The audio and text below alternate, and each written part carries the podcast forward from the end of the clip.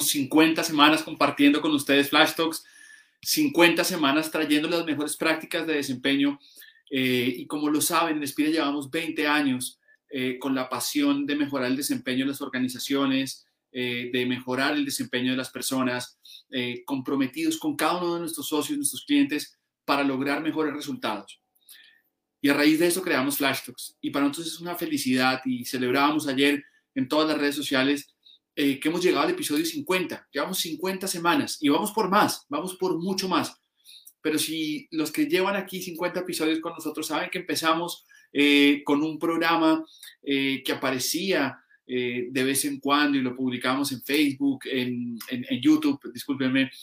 después lo pasamos a Instagram, eh, y después llegamos a este momento donde hoy salimos publicados por Instagram, eh, por, por, LinkedIn, como estamos hoy con ustedes, discúlpenme, eh, salimos por YouTube, salimos por Spotify y estamos en muchas plataformas para ustedes, comprometidos con traer las mejores prácticas de desempeño semana a semana. Y vamos por más, insisto, vamos por más. Así que estamos muy, muy, muy, muy contentos con esto. Eh, hoy, insisto, es 20 de octubre, son las 11 y 3 de la mañana, estamos en vivo, hoy eh, con, una, con una invitada muy especial. Eh, así que hoy vamos a tener un día muy especial, no solo por los 50 episodios, sino por la invitada que tenemos y lo que va a traer, que la verdad para, para mí ha sido muy lindo poder conversar con ella previo al, Flash de hoy mm, y poder ir conociendo esta definición que ustedes van a ver hoy de parte de ella. Así que estoy con una alegría especial hoy, no solo por los 50 episodios, sino también por, por lo que vamos a conversar hoy. Eh, a la gente que se nos une hoy, eh, queremos invitarlos a que nos puedan seguir en todos nuestros eh, espacios de redes. Nos pueden seguir en nuestro sitio web, Espira, www.espira.co. también nos pueden seguir en LinkedIn como Espira y también en Instagram como arroba somos Espira. Ahí nos pueden encontrar también.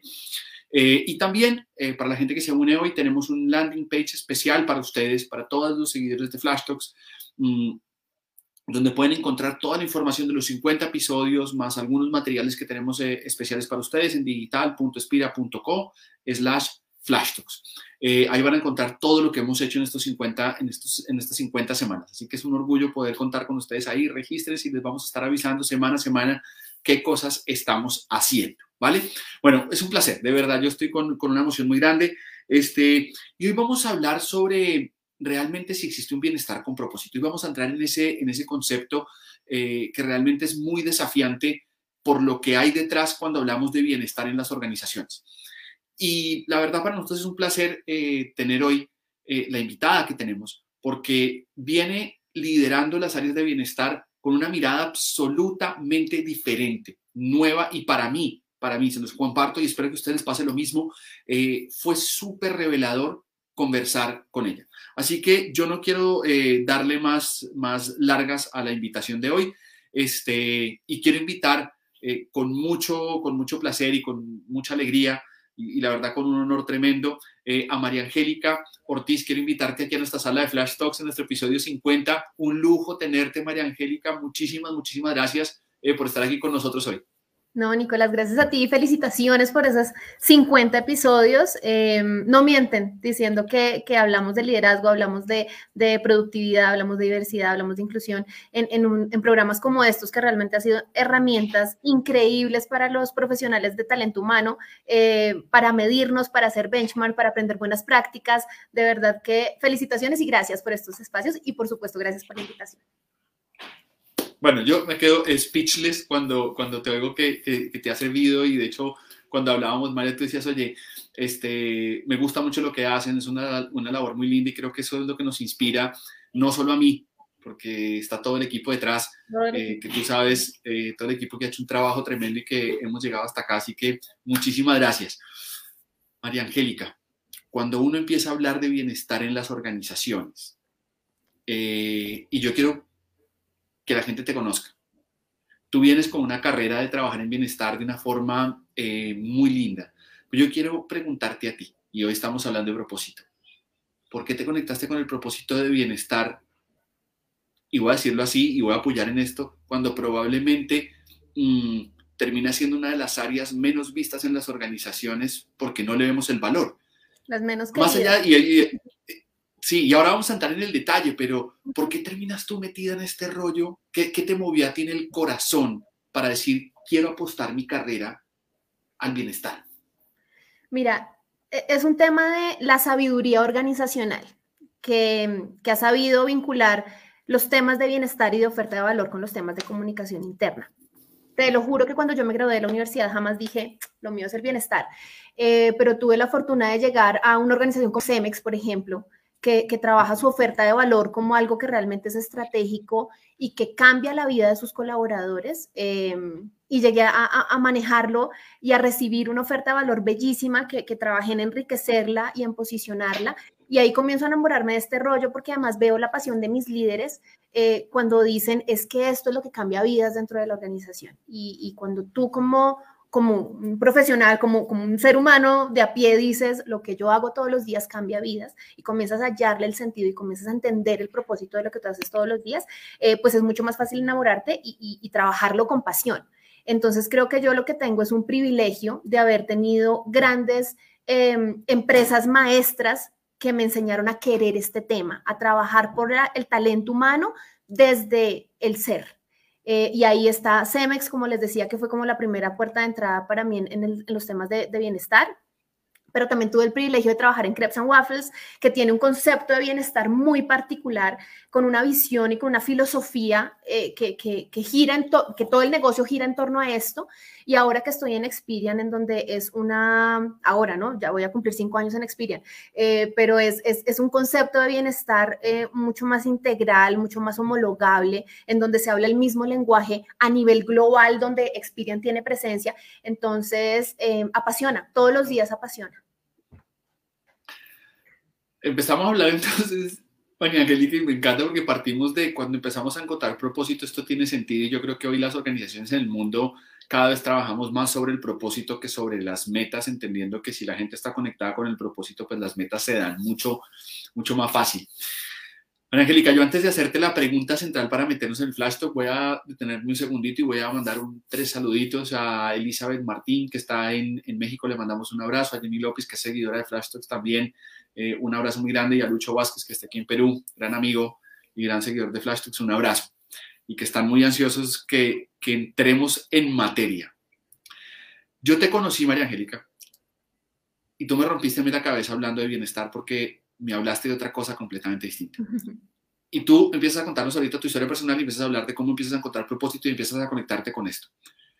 Y la pregunta por, por la que la gente está conectada hoy acá es saber si realmente existe el bienestar en las organizaciones con un propósito que incluya a todo el mundo. Sí, completamente. Y la pregunta es, si sí, sí, eso, eso es real o no. Es, es, em, a ver, se vuelve real todos los días, se vuelve real en la medida en que le trabajes a eso.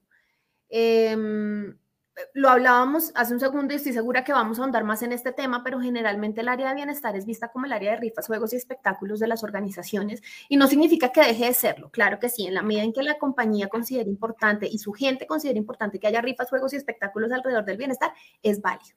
Pero adicionalmente, cuando tú comienzas a entender que, em, que son las personas las que mueven la organización, que cuando tú tienes colaboradores dentro de una compañía, ellos están poniendo su talento para que la compañía avance, em, comienzas a entender que las rifas, juegos y espectáculos no son lo, lo, que mueve, ¿verdad? Entonces comenzamos a pensar qué es lo que mueve a nuestra gente, realmente qué es, qué es lo que va a hacer que el colaborador se sienta realizado dentro de una organización, además del trabajo del día a día, de la pasión, del empeño, de la excelencia, de todo con los que llegamos a las 8 de la mañana y prendemos un computador y comenzamos a, a movilizarnos.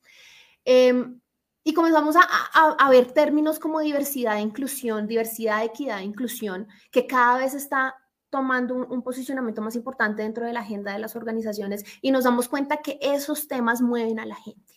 Pero adicionalmente nos vamos a una pandemia en donde todos nos separamos, eh, en donde antes eh, cuestionábamos a la persona que sufría de, depresión, cuestionábamos a la persona que sufría de ansiedad, decíamos, uy, no, con el loquito, más bien no quiero trabajar, revisábamos dentro de los procesos de selección que esta persona tal vez es muy ansiosa y no le sirve a mi equipo, y nos empezamos a dar cuenta que los temas de salud mental nos unen a todos que en lugar de discriminarnos, nos unen. Em, y, lo traigo a colación porque yo te lo comentaba, cuando, cuando, eh, comenzó la pandemia, lo primero que ocurre en las compañías, y no solamente hablo de Experian, porque hablé con muchos compañeros profesionales del tema de bienestar y, comunicaciones internas, en donde nos dijeron, oigan, el presupuesto se, se ve limitado. Eh, estamos en una crisis mundial, global, y, y no va a haber plata para los temas de bienestar, ¿qué vamos a hacer?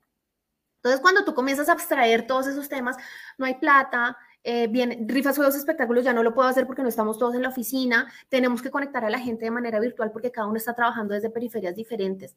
Em, y además de eso, tenemos una problemática de salud mental sobre la mesa y comenzamos a hablar de los temas de diversidad e inclusión, pues empiezas a pensar fuera de la caja y a comenzar a entender dónde está el propósito de lo que yo estoy haciendo en el día a día. Em, y, comienzas a inventarte cosas que, ayuden a la gente a explorar sus talentos, a conectarse desde el ser y no desde el hacer. El hacer sigue siendo supremamente importante y está en la agenda de todo el mundo, ¿no? Yo tengo que vender, yo tengo que buscar clientes, yo tengo que sacar este proyecto de desarrollo adelante, yo tengo que cumplir con mis objetivos porque es que estoy desde mi casa y le tengo que demostrar a mi jefe que cuenta conmigo.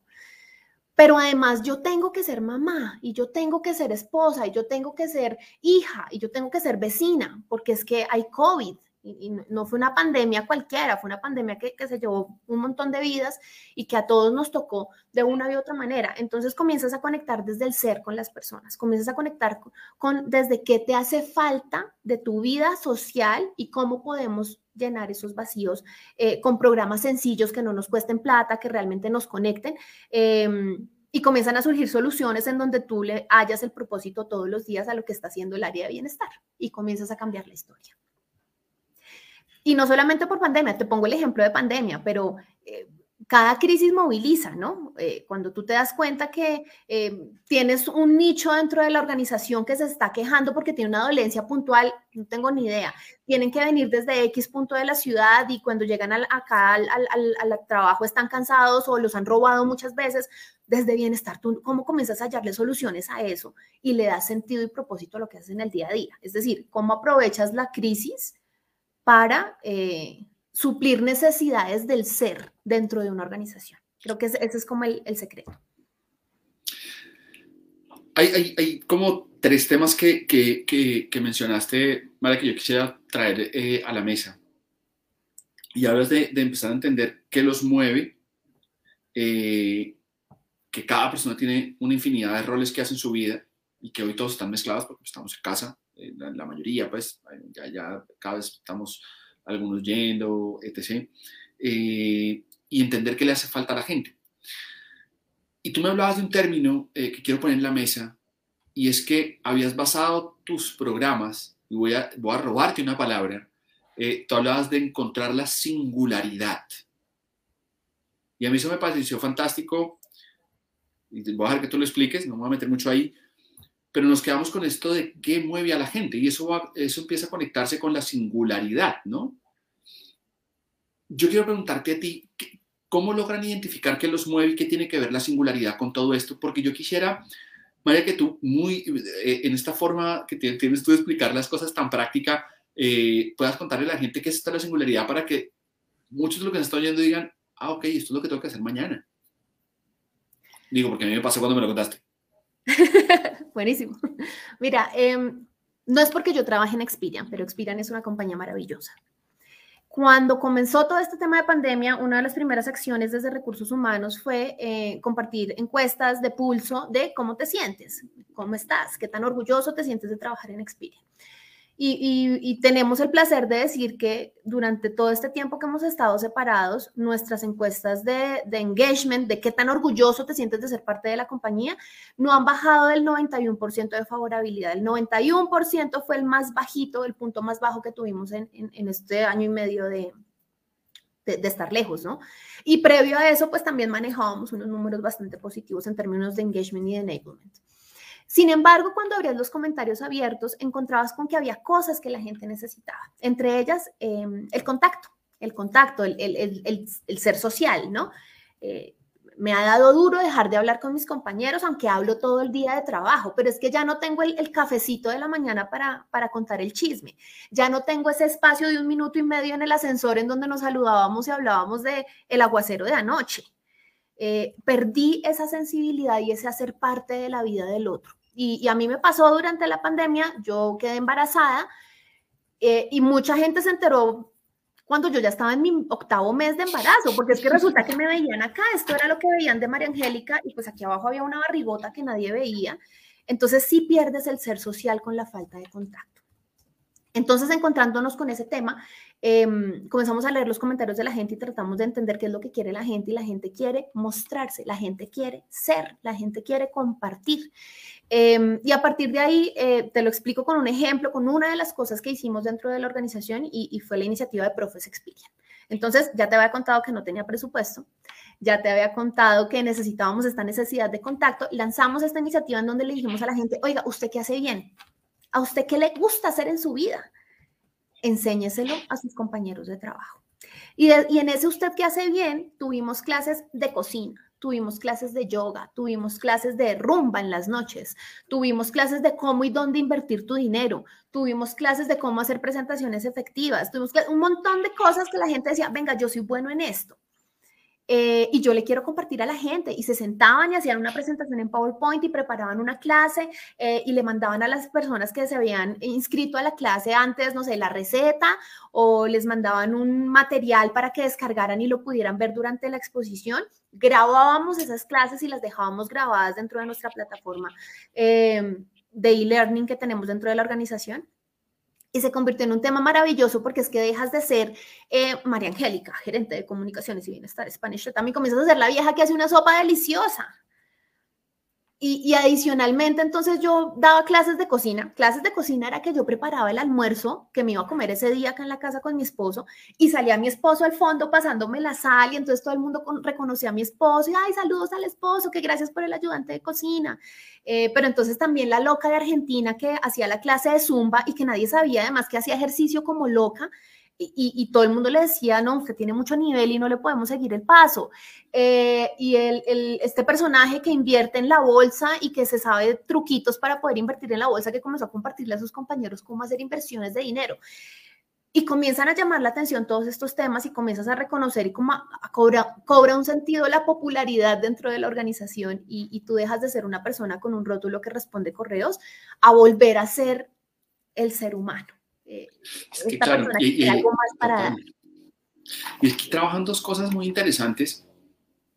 Y quiero contarte mi punto de vista oyéndote ya toda la historia completa, porque claro, somos sociales, eh, esto es incuestionable, o sea, yo sé que el Dalai Lama y, todos estos genios de la meditación logran vivir eh, aislados durante mucho tiempo, pero esos son ellos en su nivel espiritual elevadísimo. El resto de los mundanos, que somos la gran mayoría, este, pues nos toca, nos toca eh, ser sociales, ¿no?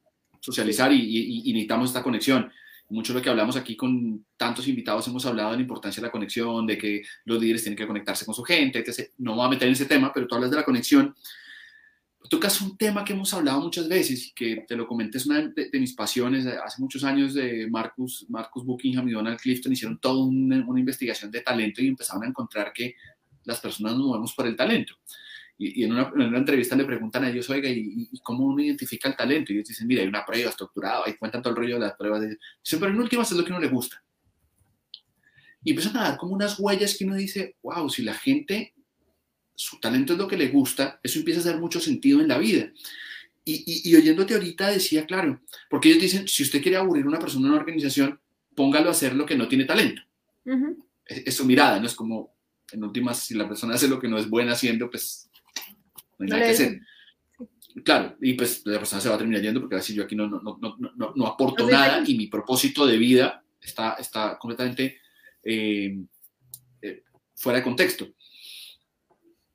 Pero de lo que dices, María, conectando todo esto es, oye, si la gente quiere ser social y queremos conexión, esto de usar el talento de la gente para generar conexión y reactivar la vida social, bien sea por Zoom, ojo, porque lo que estás contando no es un tema presencial. Total. Eh, y obviamente genera un bienestar muy, muy positivo en la gente. O sea, hay, hay un sentido de orgullo, hay un sentido de engagement, hay un sentido de, de, pertenencia muy alto. Completamente. Y, y, pasó de reconocimiento, ¿no? De reconocimiento, pero además también sin dejar de un lado los intereses de los accionistas, y es que la productividad se te dispara, porque la gente está feliz, porque la gente dice, oiga, esa sopa le quedó súper rica, probé la receta, bla, bla, bla, bla. Tres minutos de conversación después te dicen, ¿pudiste revisar mi correo? Es que necesito que me responda rápido. Claro que sí, generas empatía desde otro lugar. Y cuando tú generas empatía desde otro lugar, todas las relaciones interpersonales se solucionan. Ahorita, cuando, cuando mencionabas este tema de los talentos y de las fortalezas, tenemos un gran problema como sociedad y es que siempre hacemos hincapié en, tus oportunidades de mejora. ¿Cuáles son tus oportunidades de mejora? No, mira, es que yo soy una persona desorganizada. ¿Y qué vas a hacer para trabajarlo? Oye, disfrútame desorganizada. Porque es que yo soy desorganizada, pero además soy súper estratégica, pero además soy empática, pero además soy esto, esto y esto. Pásame que yo sea desorganizada y ayúdame a potencializar las cosas que yo tengo fuertes. Em, y cuando y uno de pronto piensa que esto está súper aislado de los temas que hace Expira, y somos buro de crédito y servicios de información para todo el mundo. Eh, entonces, ¿por qué están haciendo sopas y por qué están haciendo yoga? Bueno, porque cuando tú haces ese tipo de actividades, la persona desarrolla habilidades blandas que de pronto ni sabía que tenía. Entonces, de pronto yo no sé que soy buena para animar equipos y para inspirar. Y resulta que me puse a hacer una clase de zumba porque a mí me encanta la zumba e inspiré a 10 a que se pusieran a hacer ejercicio todos los días en pandemia. ¿Sabías eso? No, no lo sabía. ¿Cómo lo vas a utilizar en tu día a día? ¿Cómo te vas a volver inspiradora todos los días de tu vida sin la zumba? Total, total. es que María, yo creo que ahí es, eh, y lo usamos mucho en Inspira, cuando hablamos de estos ejemplos, decimos, eh, eh, y, en la vida real, ¿no? La gente dice, ay, es que, yo voy a hablar de casos como de íconos de la vida, ¿no? Es que Lionel Messi no es bueno hablando en público. Bueno, perfecto. Yo lo quiero hacer trabajo tampoco. ¿sí? no, me interesa, no, no, no, no, es su rol, no, no lo contrataron de motivation speaker en ningún sitio, así que, pero eh, me, pincho en el tema porque me parece interesante, María, que, la gente oiga este mensaje tuyo, dejemos de pensar en es que le falta y no nos enfocamos en qué es lo que tienes y usemos lo que tienes y potencialicemos eh, eh, este contexto. Y para los programas de bienestar me parece que tiene, que, tiene, que tiene un sentido muy alto. María, yo quiero hacerte una pregunta. ¿sí? Y porque ya se nos va acabando el tiempo y yo, yo, quiero eh, que la gente oiga algo de ti. Y es, ¿cómo tenemos que definir el bienestar en las organizaciones? Y no te hablo de las áreas solamente, porque en este momento tenemos conectados eh, gente que trabaja en organizaciones muy grandes y que seguramente todo lo que estás diciendo le es fácil aplicarlo, pero también tenemos otro grupo de gente eh, que son probablemente emprendedores que tienen su organización, eh, o tenemos este, líderes de equipos que su, organización no tiene un programa de bienestar. Y yo quisiera que tú les dieras como un mensaje a ellos de, hey, ¿qué es bienestar y qué es lo que tenemos que hacer realmente? Más allá de la gente de bienestar, que sé que hay gente conectada de bienestar y que lo que le estás diciendo le está sonando, pero perfecto para sus planes de bienestar 2022, 2023, 2024. Pues tenemos aquí gente de otro, de, que, que, no necesariamente lidera el área de bienestar, sino que tiene otras necesidades. ¿Cuál es esa mirada tuya de bienestar, María, que todos podrían tomar y empezar a hacer acciones mañana con su gente? Mira, el call to action acá es escuchar. Porque el objetivo de trabajar temas de bienestar es perseguir propósitos. Entonces, si yo soy el dueño de una organización o yo soy el dueño de un emprendimiento y tengo un equipo de trabajo de dos, tres personas, no importa el tamaño, hay un propósito claro de mi negocio, que es este. ¿Tengo claro el propósito de mi negocio? Es la primera pregunta que tengo que hacerme. Sí, lo tengo claro y es este, está perfecto. Ahora, ¿cuál es el propósito de la gente que trabaja conmigo? ¿Qué los mueve? ¿Y cómo yo trabajo en conectar el propósito de mi negocio con lo que mueve a la gente que trabaja conmigo? Y cuando tú logras hacer esa conexión, vas por buen camino. Y eso solo lo, logras escuchando y abriendo espacios de conversación y abriendo espacios de escucha. Em, y de escucha muy activa, porque es que a veces, eh, a ver, las, las personas a sus jefes les cuesta hablarles francamente. ¿No?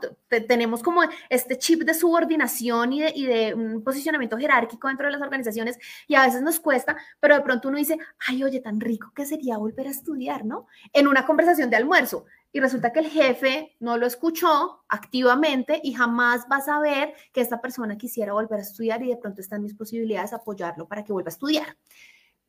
Ahora, no es solo responsabilidad del líder, ¿no? Eh, el colaborador también tiene que comenzar a trabajar en esas conversaciones poderosas y conversaciones francas con, sus líderes eh, y, ojalá pudieran todos llegar a decirle, oiga, venga, es que a mí me gustaría estudiar, ¿usted cómo me puede ayudar? Eh, y ayudarme no solo con plata, ¿no? Ayudarme es tantas formas que hay, ayudar, que hay para ayudar a los colaboradores desde las posibilidades de una organización. Entonces, pensar fuera de la caja, no limitarnos solamente al dinero, pero sobre todo escuchar mucho y hacer match entre los propósitos que estamos persiguiendo como individuos y como organizaciones. Vale, yo creo que tu invitación, desde mi mirada, obviamente e-, es, muy valiosa porque termina siendo esto lo que tienen que hacer los líderes de siéntate con tu gente y pregúntale qué quiere, qué está pasando, cómo se están sintiendo. Eh, hablábamos la semana pasada con Eduardo Garza de algo que yo creo que tú vas a coincidir completamente, María, y es que él decía, le preguntamos a la gente muchas veces eh, eh, qué quiere, cómo está. Y tenemos este tema que la gente le dice bien y mal y últimas no terminan profundizando en las emociones. Y él nos decía, tenemos que alfabetizar la emoción. Y bueno, nos contaba un rollo muy bonito de poder la gente decir qué está sintiendo. Y me gusta cómo tú lo profundizas ahora de siéntense con la gente, escuchen la pregunta de qué necesita, qué quiere, porque voy a contar un caso muy sencillo y tonto que nos tocó con un cliente, eh, pero me acuerdo que hicieron unos premios y le, empezaron a regalar a unos empleados eh, dos, dos entradas para cine, ¿no? Eh, y se dieron cuenta que no las redimían. Y cuando fueron a preguntar a la gente, ¿por no las redime? Dice, no, no, pues tengo cinco hijos y para mí es, eh, que usted me entregue dos, entradas de cine es un problema. Me sale carísimo. Eso es un problema. Eso no, yo no lo voy a usar nunca. Ah, ¿por qué quieren? Denme un día libre. Claro, es, lo que pasa en las organizaciones. Vamos a celebrar el Día de los Niños y cuando te das cuenta solo el 30% de los colaboradores tiene hijos y tienes un 70% que no se vio impactado con ninguna actividad de bienestar en el año porque todas estaban diseñadas para los hijos de los colaboradores. Eh, y además ahí tienes millennials y tienes eh, de estos millennials que duran un año y medio, dos años en un trabajo y ya se quieren mover. Entonces, ¿cómo estás reteniendo? Bueno, ya es un tema que comienza a hilar todas las áreas de recursos humanos eh, y que tiene de ancho como de largo todo lo que tú quieras hablar y se soluciona fácilmente escuchando a las personas. Em, ahora, a ver, eh, como te decía, esto es una lucha de todos los días. No significa que en Expira lo estemos haciendo perfecto, no significa que todo el mundo esté súper feliz con todas las actividades que hacemos, no, pero haz tantas actividades como te sean posible para que la persona al menos con una se sienta enganchada. Y así vas a comenzar a construir comunidades, nichos dentro de la organización. Eso último que dices me encanta, porque es que cuando empezamos a hablar de los nichos en las organizaciones, eh, empezamos a promover esto que yo creo que es importantísimo y, tú lo traes aquí como bandera y es la singularidad. Y cuando hablamos de diversidad no estamos hablando de nada distinto que la singularidad, es entender que cada persona es diferente y que cada persona necesita eh, ser tratada diferente. Yo, a mí me gusta mucho el fútbol, entonces muchas veces caigo en ejemplos de fútbol, pero recuerdo una entrevista que le hace una Guardiola mm, y, le preguntan él dónde aprendió y él dice, eh, nombra a un entrenador de volei argentino que decía nos enseñaron que todo el mundo tiene que ser tratado igual. Y esa es la mentira más grande del liderazgo absoluta, la mentira más mentira de todas. Todo el mundo tiene que ser tratado diferente, con el mismo respeto, sí, con la misma dignidad, sí, pero tenemos que entender qué necesita cada persona para poder sacar su mejor. Y es una cosa sencilla. Como a los clientes, trabajamos tanto en el conocimiento del cliente y a veces tan poquito en el conocimiento del colaborador que ahí es donde se nos empieza a desbalancear todo el tema. Total y la gente deja de sentirse escuchada, siente que no hay bienestar para ellos, etc. María, yo me quedo con, con, muchas ganas de preguntar muchas cosas, porque nosotros venimos, tú sabes, en todo el mes de octubre, venimos hablando de esto eh, y veníamos hablando anteriormente eh, con Liliana Ramírez sobre la importancia del orden eh, y de la limpieza en los espacios. la semana pasada hablamos con Eduardo Garza sobre el bienestar emocional y transparencia de las emociones en las organizaciones. Y creo que tú de alguna manera nos pones como, decimos, eh, decimos como la frutilla, la cereza de este, de este, de este gran eh, pastel que estamos haciendo, donde empiezas a marcar eh, la importancia de la singularidad, de entender las personas y que cada uno de nosotros en nuestros programas de bienestar tenemos que acercarnos a la gente, escucharla y de alguna manera este, conectarla con el propósito que tenemos de la organización. Y creo que es un esfuerzo que muchas veces eh, está, no voy a decir así hablado, eh, creo que lo que nos trae es, nos ayuda a ponerlo en real, en lo que tenemos que hacer. Pero igual, yo eh, te voy a dejar comprometida aquí en público para que nos acompañes en, otras, en, otras, en otros eventos que tenemos porque me queda pendiente mucha tela contigo y lo comentaba ayer, creo que cada invitado nos deja como con las ganas de seguir un poquito más, más hacia adelante. Jenny López hace un montón de comentarios y Jenny, la verdad, muchísimas gracias por tu participación y creo que sí, todo lo que nos ha traído María empieza a hablarnos de, de, lo importante que es ser sociales y de, y de poder usar este pensamiento fuera de la caja para poder ayudar a estudiar o a lo que la gente quiere. María, tú sabes que en Flash Talks tenemos siempre un desafío para nuestros invitados. Y te voy a hacer el desafío, pero para la gente que se une hoy por primera vez voy a contar, nosotros en Espira tenemos una forma de entender el, una forma de entender el entrenamiento, donde entendemos que el foco inicial, y tú lo mencionabas ahora María, es eh, entender qué es el objetivo de negocio que tiene la organización, para después mirar qué tiene que hacer la gente para lograr ese objetivo de negocio y por último, este, saber qué qué tiene que saber la gente, qué conocimientos tienen que adquirir para poder desempeñarse de forma correcta y así impactar en el negocio. Ese es el modelo que nosotros hemos creado durante 20 años. Mm, y el desafío, eh, María, es que yo te voy a hacer tres preguntas con respecto a estas tres cosas que acabo de mencionar, pero el desafío difícil, eh, ese que solo me puedes contestar una palabra, ese es el desafío. Ok, no, yo que hablo hasta por los codos, está bien. Siempre digo que todos mis invitados de Flash Talk les encanta hablar, entonces el desafío es que lo digan en una palabra. Muy bien, muy bien. Angélica, ¿cuál es el impacto que tiene eh, los programas de bienestar singulares, y voy a decirlo así, o con singularidad, en la organización? ¿En dónde impactan los programas de bienestar con singularidad? ¿En qué, en qué del negocio impactan? Productividad.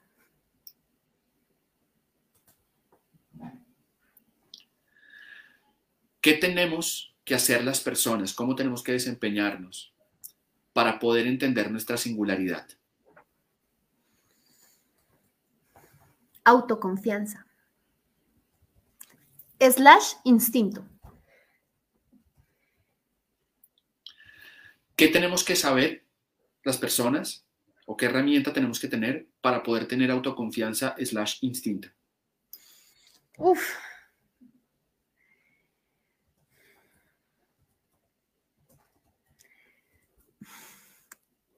me lo pregunto todos los días.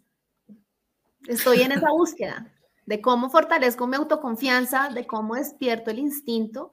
Em, yo, creería que es, ¿sabes qué? Compasión. Una mirada más compasiva hacia ti mismo. Tenerte más compasión todos los días. Para las más de 30 personas que están conectadas, tomen nota. Si sabemos ser compasivos con nosotros, seguramente nos vamos a desempeñar como personas con más autoconfianza y con más instinto con respecto a nuestra singularidad y vamos a tener compañías mucho más productivas a través de unos programas de bienestar que promueven la singularidad. Eso es lo que nos ha traído María Angélica hoy acá.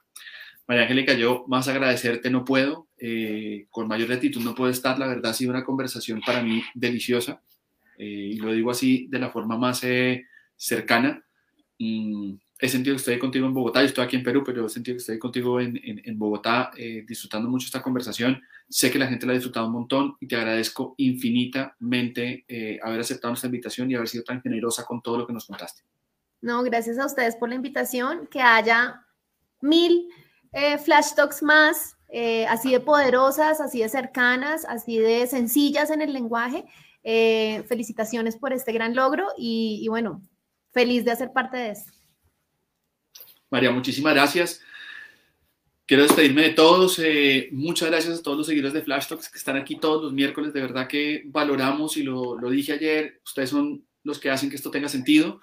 Eh, a la gente que se unió hoy, los invitamos a que sigan aquí con nosotros. Eh, el próximo miércoles seguimos hablando de bienestar, así que no se nos desconecten y todo tu equipo y tú, María, están invitados a que sigan aquí con nosotros. Me despido de, María Teresa, que está en México, nuestra directora de México. Un abrazo que siempre está aquí todos los miércoles. A Ariana del Pilar, eh, a Jenny, que siempre está acá, y a Sara Ardila, que también está súper conectada. Muchísimas gracias a ustedes. Eh, a todo el equipo de mercadeo que hacen un trabajo tremendo y de verdad siempre los admiro por todo lo que hacen y hacen que esto sea realidad. Y a mi esposa y a mi hijo que siempre están eh, apoyando que esto sea una realidad. Muchísimas gracias a todos. María, para ti un abrazo enorme. y bueno, nos vemos el próximo miércoles. Cuídense, un abrazo grande. chao. chao.